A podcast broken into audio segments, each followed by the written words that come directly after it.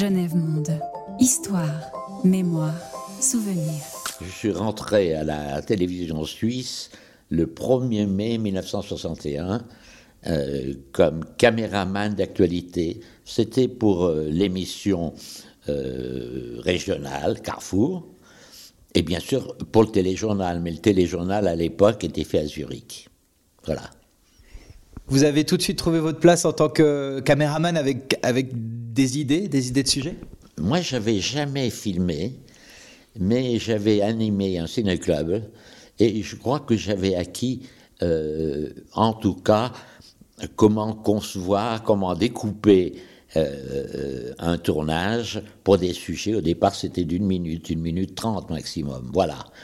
Alors, il y avait un, petit concours à, la télévision. Les deux tests que j'ai faits ont été positifs puisqu'ils ont été diffusés. Et j'ai été engagé et en me disant, euh, ben, c'est bien. Et Erler, qui avait fondé Carrefour, m'a dit, écoutez, je pourrais vous proposer quelques images euh, par mois de tournage, euh, mais ça a très bien marché parce que dès le premier mois, j'ai pu en vivre. On vous connaît évidemment pour Continent sans visa, ensuite temps présent. C'est une partie qui, va avec l'actualité du monde, j'imagine, puisque Continent sans visa, c'était de partir à l'étranger. Très vite, vous vous êtes intéressé à la question algérienne? Oui, mais j'ai travaillé pour Continent sans visa euh, dès 63, 64, et c'était grâce à euh, Claude Goretta. Parce qu'à l'époque, euh, au montage, on n'était pas très nombreux. Et par moments, pendant que le monteur ou la monteuse collait, on marchait dans le couloir. Et puis, un jour, euh, Doretta regardait la monteuse, les images, et puis il me dit C'est vous qui avez fait ça? Je dis Oui. Il s'approche, il me dit Ah ben, on se revoit demain. Et puis, il me dit Vous pouvez me montrer d'autres petits sujets que vous avez faits? Je dis Oui. Il me dit Est-ce que vous seriez d'accord de travailler avec moi pour Continent sans visa? J'en revenais pas, j'aimais bien sûr, parce que Goretta n'avait pas encore fait euh, de cinéma, mais il avait fait aussi des fictions à la télévision. Et, on est devenus euh, grands amis professionnellement, et, nos deux familles se voyaient beaucoup. Voilà. Et pour moi, il a été un grand frère euh, qui m'a beaucoup appris sur la réalisation. C'est sûr que c'est une rencontre qui va vous, euh, vous ouvrir des portes. tous les deux, vous allez faire de grandes choses après, des, reportages ah loin. Oui, oui. Euh, et puis très vite, d'ailleurs, la première fois que j'ai été aux États-Unis, euh, c'était avec lui. La première fois que j'étais en URSS, c'était avec lui, etc. Donc, j'étais devenu pratiquement, oui, son, son caméraman. Et puis, quand je suis devenu réalisateur, bon ben euh, on était encore amis, mais on faisait chacun le même métier. Oui, bien sûr. Qu'est-ce qui faisait votre patte? Qu'est-ce qui lui a plu en, réalité? C'est quoi votre secret? Oh, oh, oh j'ai pas de secret. Simplement, euh, j'ai eu pour habitude de toujours garder euh, la caméra avec moi. Il n'y a pas de pause. Même si je déjeune ou autre chose, si je bois un verre, je garde la caméra. Et la caméra est toujours prête alors que trop souvent, certains caméramans euh, posent leur appareil, des branches, euh, plient dans un caisson, c'est pas possible ça. Euh, et puis, je crois qu'il a découvert que j'avais un, sens du cadrage assez rigoureux, et puis que je mettais de la lumière que si c'était impossible autrement, mais sinon, je, gardais comme en photo euh, euh, euh, la lumière d'ambiance, mmh. parce que chaque lumière est révélatrice d'une vie, révélatrice d'un endroit, d'une situation, et, et c'est ça qui nous a rapprochés. Vous écoutez l'entretien de Genève Monde avec André Gazu, ancien coproducteur du programme Temps présent sur la RTS. Genèvemonde.ch Moi, je rentre le 1er mai 61. Euh, déjà dans le mois de mai, euh, je me retrouve en relation avec l'Algérie euh, à la gare de Cornavin parce que Terre des Hommes amenait des enfants déficients en Suisse. J'avais été les filmer. Voilà, bon. Et puis, quelques temps après, on annonce que euh, des négociations d'Évian vont commencer et que la délégation algérienne va euh, loger en Suisse. Alors, euh, moi, ça m'a intéressé. J'ai demandé aux représentants du Croissant Rouge algérien que je connaissais euh, si je pourrais aller à Bois d'Avaux, où y loger. Et euh, c'est comme ça que le 5 juin, j'ai pu aller et filmer les négociateurs. Euh, alors, il y a une petite histoire là. c'est que je filme avec la caméra, et puis à côté de ça, j'ai fait des photos. Ça a été recherché, le film, introuvable, introuvable. Et me reste comme souvenir, si vous voulez, que les photos que j'ai faites. Et d'ailleurs, euh, une fois où je les montrais euh, à Reda Malek, qui était de la délégation mes relations avec la presse. Mhm. Et il voit ces photos, il me dit oh, mais c'est formidable. Mais pourquoi on les a pas Et moi, j'ai dit à Reda Malek Reda, vous les avez, c'est à vous que je les ai remises. Il m'a dit on les a perdus. Il y a d'autres choses. Je me suis trouvé, lorsqu'il y a eu, le, dans les années suivantes de l'indépendance, le conflit algéro-marocain. C'était un conflit de frontières dans le désert. Euh, mais en fait, c'est qu'il y avait deux régimes. Il y avait le, régime de Ben Bella qui penchait du côté d'un certain socialisme, et puis euh, l'autre côté, le régime du roi du Maroc, euh, plutôt conservateur, etc. Euh, et moi, il se trouve, il y avait une coproduction avec Saint-Colonne, et j'étais du côté marocain. Et j'ai voulu retrouver ces images. Elles n'y sont pas. Et depuis quelque temps, j'en parle à ma fille, et elle me les a amenées. Elle a, elle a joint l'INA, ah ce sont les archives françaises, et qui me l'ont mis sur une clé. Le problème des archives, euh, parenthèse, est complètement sous-estimé euh, à la télévision suisse. Euh, pour ma part, je, pars en toute liberté, je m'en fous du micro. Hein. Moi-même, si je cherche un sujet, je peux vous dire, un sujet que ah, je ne me rappelle plus où il était, je crois en URSS. Mhm. il existe, mais version anglaise. Oui, il a été vendu, mais c'est pas ça. D'autre part, euh, euh, les titres ont été changés. Or, un titre, quand on le met, fait partie du film dans le sens que il correspond à l'époque comment on a vu une situation. Euh, si on met un autre titre, on ne comprend pas. Moi, j'ai vu ben, un, un, sujet sur le RSS qui est archivé, bon, ben, en, en entier, mais il s'avère que on parle des Russes non, à l'époque, on parlait des soviétiques. Et dans l'article qui le précède, euh, on ne comprend plus rien. Voilà. Donc, euh, euh, et puis beaucoup de sujets qui étaient sous-titrés. Mais c'était avec des cartons, c'était un peu laborieux. Ils ont été copiés sans traduction. Sans traduction d'une langue étrangère. Et deuxièmement, sans indication de la personne qui parle à l'antenne. Il y a beaucoup d'enseignants qui, me téléphonent ou téléphonent à des collègues en disant voilà, je pensais que ça serait bien pour les élèves, mais on ne sait pas qui est qui. Et puis, ils ne parlent pas forcément euh, l'arabe, le russe ou l'hébreu. Genève Monde. L'histoire partagée de la Genève internationale. Vous imaginez euh, quand en 61, je rencontre la délégation algérienne, euh, moi qui suis déserteur, c'est, je me dis, enfin, la paix est proche. Mais, ben non, il a fallu encore un an de plus avant que euh, les accords d'Évian euh, soient signés, le 18 mars 62. et après, entre mars et l'indépendance réelle, le 5 juillet, ça a été un carnage. Ça a été un carnage par reste. Ça a été aussi des attentats par l'OAS, mais aussi par le FLN.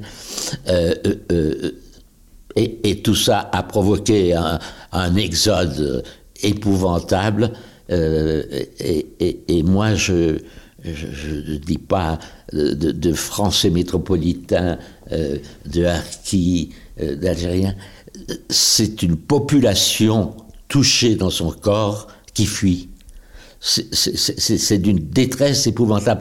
Et alors que euh, nous tous euh, qui, collaborions euh, contre la guerre d'Algérie, ce qu'on voulait, c'est être, des porteurs d'espoir. On, pensait que on, pourrait tout doucement arriver à ce que cette fracture ne se passe pas. Mmh. Moi-même, alors mon histoire, je suis un jeune stagiaire, reporter photographe dans un mensuel qui s'appelle Réalité. On est en 1956.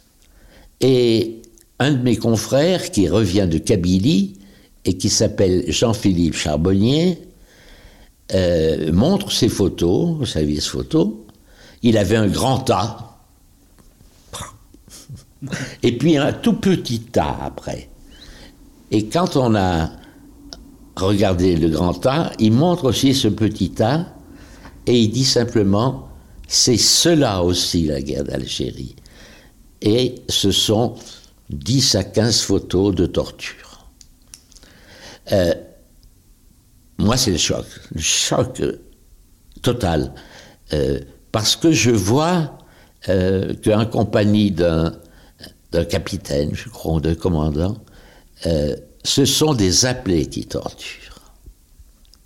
C'est-à-dire que moi, dans les années suivantes, dans les deux, trois ans, je peux me trouver en Algérie et à faire, pas à faire, à être confronté à des ordres. Enfin, moi, ça a été un choc épouvantable. Et quand je suis, comme je suis à Paris, euh, je, cherche partout, mais je ne ferai pas la guerre d'Algérie, ça je décide. Et je, rencontre Lanza del Vasto, euh, qui était un Italien non violent, disciple de Gandhi. Euh, et puis, lui, il a des actions, mais ça ne correspond pas à des appelés. Et puis, c'est Louis Lecoin, un, un, anarchiste qui avait été objecteur, qui me dit être objecteur, c'est terrible parce que chaque fois, lui, il avait fait 20 ans de tôle. Hein. 20 ans. Ouais. Et, il me dit bon ben écoute, euh, écoutez, ce que je vous conseille, c'est refuser les armes, mais pas l'uniforme. Et c'est ce que j'ai fait quand je suis arrivé aux trois jours pré-militaires. Euh, l'officier orienteur était surpris de mon attitude, euh, pas très content. Il m'a confié à un plus haut gradé qui m'a dit Ah, mais monsieur, euh, nous luttons là-bas en Algérie contre le fanatisme arabe et contre le communisme. Nous défendons la civilisation occidentale et chrétienne, ce qui n'était pas. Ah oui, et puis il m'a demandé lecteur témoignage chrétien. Je dis oui. Alors là, j'avais prononcé le nom euh, euh, d'un journal qui était considéré par les gens d'Algérie française ils appelaient ça les journaux de l'anti-France. Alors il m'a dit, bon, bah, dans ce cas-là, euh, euh, vous, vous, serez euh, dans le... Vous, vous, vous, serez... Vous allez... Voilà, il m'a montré un papier. Il m'a montré un papier. Il m'a dit, vous le recopiez et vous le signez. Et c'était... J'accepte de servir comme infirmier parachutiste dans tout pays où stationne l'armée française. Alors on pourrait croire comme ça que c'est de ma volonté. Non, on devait ça. Et il me dit, je regrette, sinon je vous aurais proposé le service cinématographique de l'armée. Et moi je lui dis, euh, mais là j'aurais refusé aussi, car l'action psychologique se sert au service cinéma et photo de l'armée pour faire sa propagande et je suis contre le viol des consciences. Donc voilà, et, je me suis retrouvé à faire le stage de parachutiste à Pau. puis, une fois breveté, j'ai été au service de santé où c'était beaucoup plus calme. Il n'y avait pas cette pression psychologique qu'il y avait euh, dans les parents. D'autre part, euh, au service de santé, on m'a pas cassé la gueule comme euh, la tête au carré qui m'a été faite dans les paras, me traitant de coco, bougnoul, pédé, ami des félouses, voilà.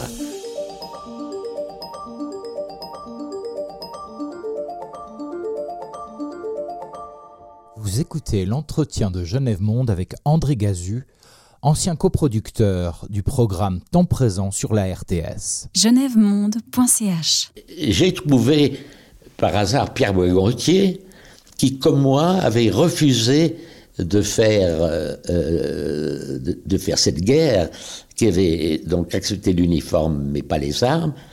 Et lui, euh, il avait été, il était sursitaire et avant, il avait été président des étudiants d'Ancy. Et on se posait la même question. Ben, euh, euh, c'est bien beau, mais il faut pouvoir faire quelque chose dans l'armée. Euh, et je pourrais dire, on était très mal barré, parce que d'un côté, le Parti communiste, Torres disait, il citait Lénine, j'ai plus le texte tout à fait en mémoire, mais c'est en gros, chaque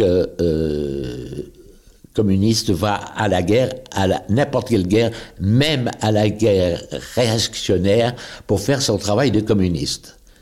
Ben, pas plus Lénine que, que Torres ne disait quel travail, c'était impossible, car les gens étaient tenus simplement euh, la moindre euh, critique de la guerre pouvait provoquer un départ immédiat en Algérie. Euh, c'était pas possible.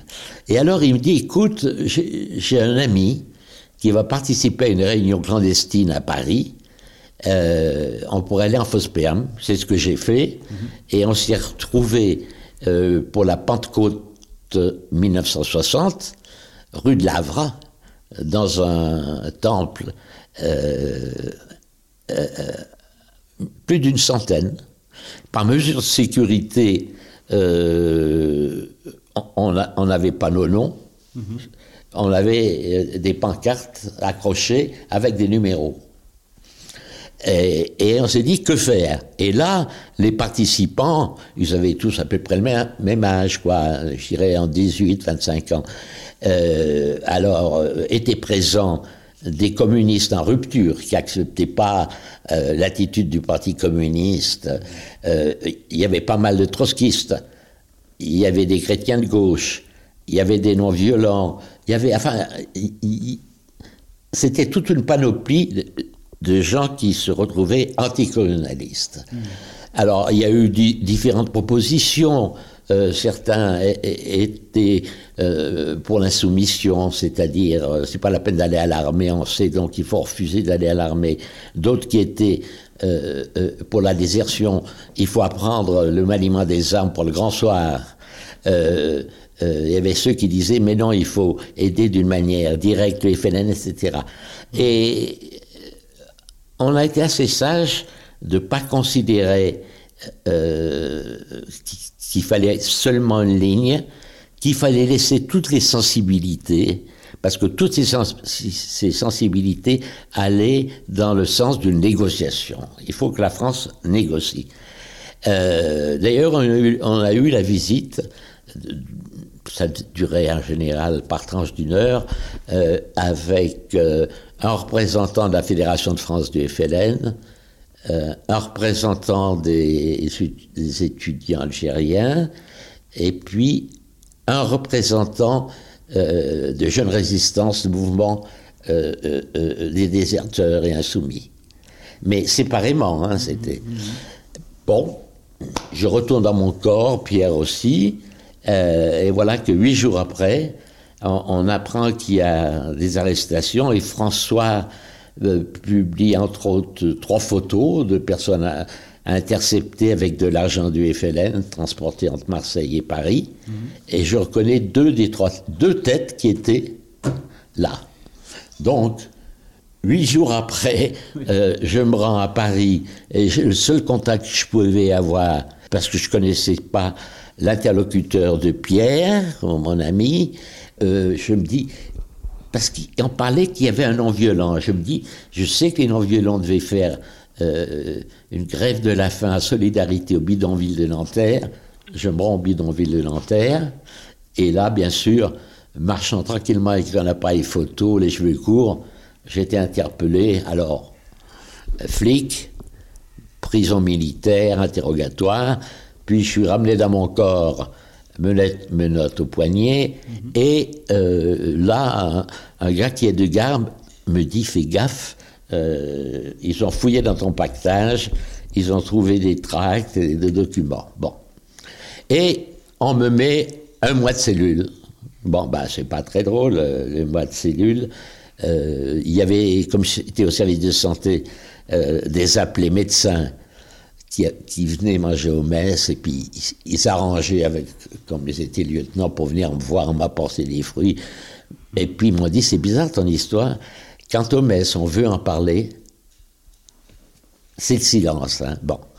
Et quand mon mois est terminé, euh, voilà qu'on me mue dans un camp disciplinaire à Beach. Mm-hmm. En Lorraine. En Lorraine. Et je suis pas resté très longtemps. Il y a un, euh, un adjudant euh, qui était aussi pour des mesures alcooliques muté dans ce, euh, dans ce camp disciplinaire et qui me dira ah, mais viens il faut que je te boucle parce que j'ai eu assez de merde dans ma vie la sécurité militaire vient t'arrêter mais dis donc ça a l'air grave ton histoire. Et moi voyant que cet homme aller faire des piqûres et trembler comme ça à 7 heures du matin, je, lui ai dit, écoutez, mon adjudant, vous permettez, vous semblez fatigué ce matin, je vais faire les piqûres. C'était l'été.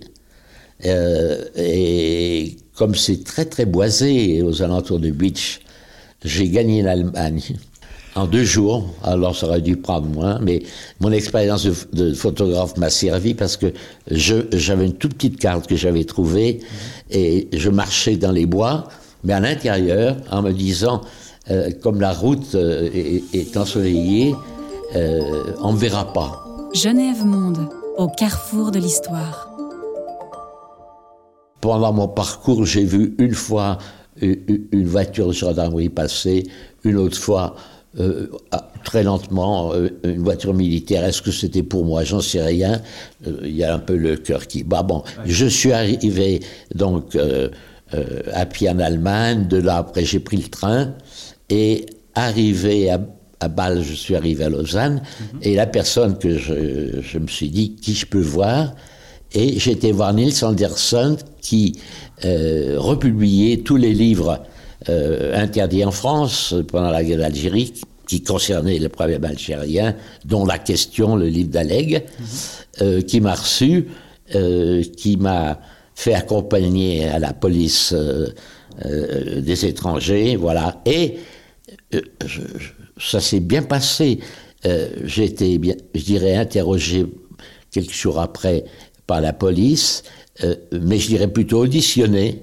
Hmm. Et j'ai pas été expulsé comme les premiers déserteurs l'étaient en 56. D'accord, très bien, vous avez eu de la chance. Il n'y a pas eu cette, cette tension du fait d'avoir des problèmes après avec la, que ça remonte plus haut en fait que, que les Français soient au courant que vous, vous aviez ah bah. émigré en Suisse. Euh, oh, oui, en Suisse. Euh, euh, oui, alors c'est vrai que pendant un certain temps au début,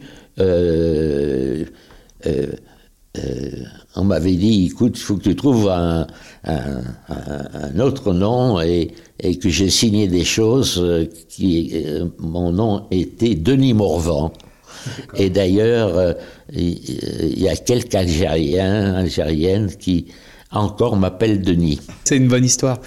Justement, alors, euh, parce que vous avez ce, parcours et que vous avez refusé cette, euh, à la fois une armée qui pratique la torture, mais aussi tout un tas de, situations franchement désagréables en France à cette époque votre expérience a dû servir. Je suppose qu'on devient.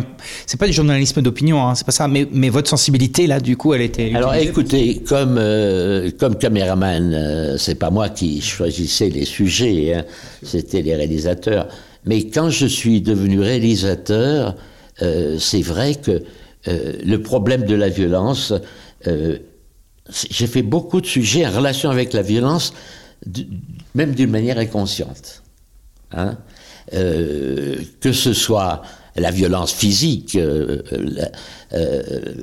donc les conflits, j'ai couvert une quinzaine de conflits, mais d'abord il y a une chose qu'il faut dire, c'est que le risque, ce sont les populations lors d'un conflit. C'est aussi pour les reporters qui restent des mois ou des années sur le lieu. Mais quand on vient euh, pour 15 jours, 3 semaines, le risque est, moins grand. Euh, je veux juste relativiser quand je dis euh, j'ai couvert 15 conflits, mais j'ai pas, c'était pas des mois. mais il y a aussi la violence psychologique, il y a la violence dans le travail, il y a le mobbing. Je veux dire, tout ça, c'est la violence. Hein. C'est cette sorte d'instinct de, de domination. D'ailleurs, au bout d'un moment, je, je, euh, au début, comme réalisateur, bien sûr, euh, il faut chercher les sujets, mais très vite, c'était les sujets qui venaient à moi. Mmh. Parce que des gens d'Amnesty me disaient, dites, on a vu tel sujet, vous ne pensez pas que tel sujet serait important euh, euh, Quand euh, au Chili, Pinochet a pris le pouvoir, là aussi je me suis dit, il faut, aller, et on a été les premiers, alors toute la presse avait été expulsée, à aller trois ans après et de faire un sujet qui est passé en France, bien sûr, mais il y a eu 14 chaînes dans le monde qui l'ont pris parce qu'on était les premiers. Et c'était très simple. L'idée, c'est que je vais soumis au, à l'ambassadeur, nouvel ambassadeur du Chili en Suisse, en lui disant, écoutez, euh, le regard euh, de l'opinion publique, il est gauche-droite. La droite se félicite euh, du pouvoir fort que vous avez établi, et la gauche la critique. Mais moi, je vous propose un sujet où euh, euh, les gens du gouvernement, les gens du pouvoir expriment quelle est la, philosophie politique, sociale et économique. Et, ça a marché parce que, euh, enfin, ils sont pas appréciés le sujet après, bien sûr. Mais quand vous avez le, le maire de Reforma, homme qui présente très bien, c'est le Neuilly de, de Santiago, et qui vous dit, mais vous savez, il fallait faire quelque chose. Car on ne peut pas accepter que vote celui qui a comme celui qui n'a pas, euh, celui qui sait comme celui qui ne sait pas, c'est contraire à la vie politique d'un pays.